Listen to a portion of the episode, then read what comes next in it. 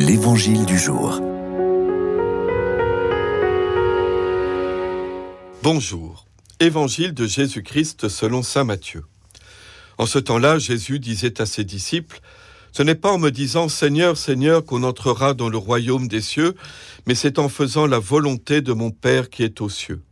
Ainsi celui qui entend les paroles que je dis là et les met en pratique est comparable à un homme prévoyant qui a construit sa maison sur le roc.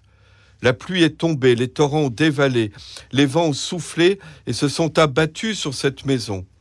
La maison ne s'est pas écroulée, car elle était fondée sur le roc. Et celui qui entend de moi ces paroles, sans les mettre en pratique, est comparable à un homme insensé qui a construit sa maison sur le sable. La pluie est tombée, les torrents ont dévalé, les vents ont soufflé. Ils sont venus battre cette maison. La maison s'est écroulée et son écroulement été complet. Frères et sœurs, cet évangile conclut le grand discours de Jésus sur la vie chrétienne dans l'évangile selon Saint Matthieu, appelé le Sermon sur la montagne.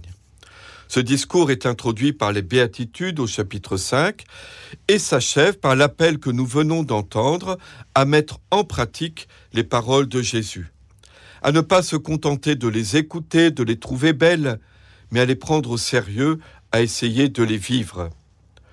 Personnellement, ce texte m'interroge sur moi-même.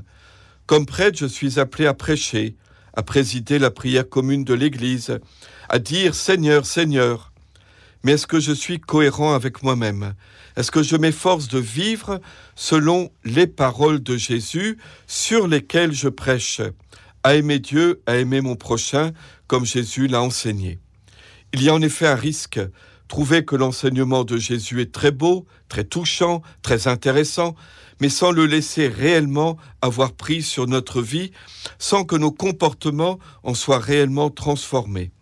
Pensons à ce que Jésus dit sur le pardon, sur l'amour des ennemis, sur l'argent, sur l'orgueil, sur l'ambition, sur la colère, l'envie, les rivalités, l'indifférence, etc. Jésus nous avertit.